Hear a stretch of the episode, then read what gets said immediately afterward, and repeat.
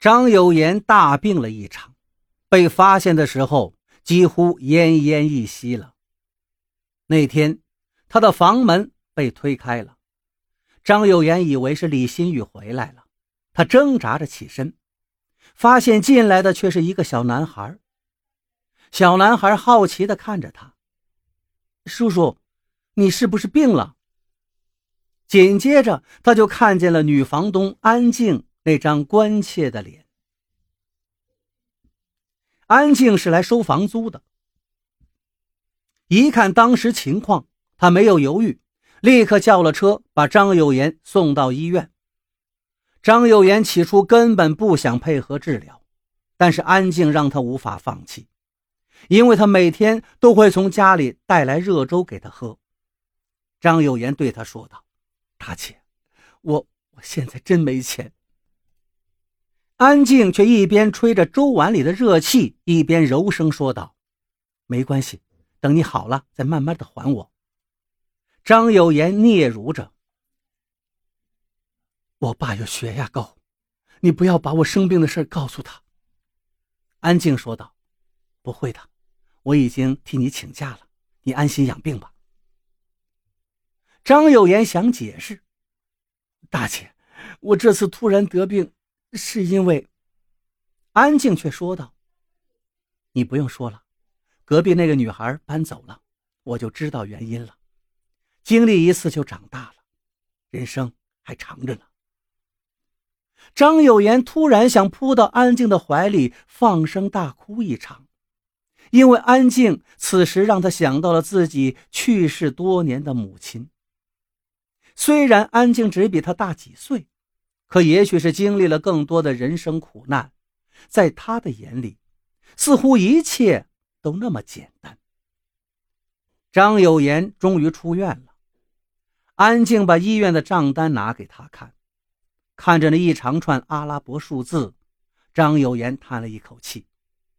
可安静却突然生气地说道：“我都不怕你跑了，你怕什么呀？以后还住我这儿。”你要信得过的话，把工资交给我，我给你安排。房租和该还的钱我会扣下来，余下的给你做生活费。让张有言吃惊的是，安静还赶走了另外的两个租客，然后带着自己儿子搬回来住了。他对张有言说：“你记着，你欠我一大笔钱，我就得看住你。你下班回来。”就给东东做家教，该给你的报酬我会扣出来。对了，以后晚饭回家里吃，别在外面乱吃。医生说你还没有完全恢复呢。说完这些话，安静就像没事似的回自己房间去了。张有言愣在那儿半天，擦去了一滴不争气的眼泪。他知道，安静这样做。其实是怕自己想不开，出点别的事儿。领了工资，张有言把钱一分不剩全都交给了安静。安静毫不客气地接过钱，数了数之后，抽出一半还给了他。张有言不接，大姐，这这太多了。多什么多？这是让你寄给老人的，无论什么时候，这笔钱不能少。告诉你吧。我帮你，不仅因为你是我的房客，也是看你重感情、有孝心。那种时候，还能想着怕老人担心你。张有言的泪水夺眶而出，他的生活也开始变得有规律起来。开始，他只是把钱交给安静管理，到后来，他连衬衣、袜子都不用操心了，安静都会给他收拾好。为了忘掉李新宇，他拼命工作，一年之中两次升职，收入也比以前几乎多了一倍。这一天，张有言出差回来，手里提着给东东买的一大堆玩具。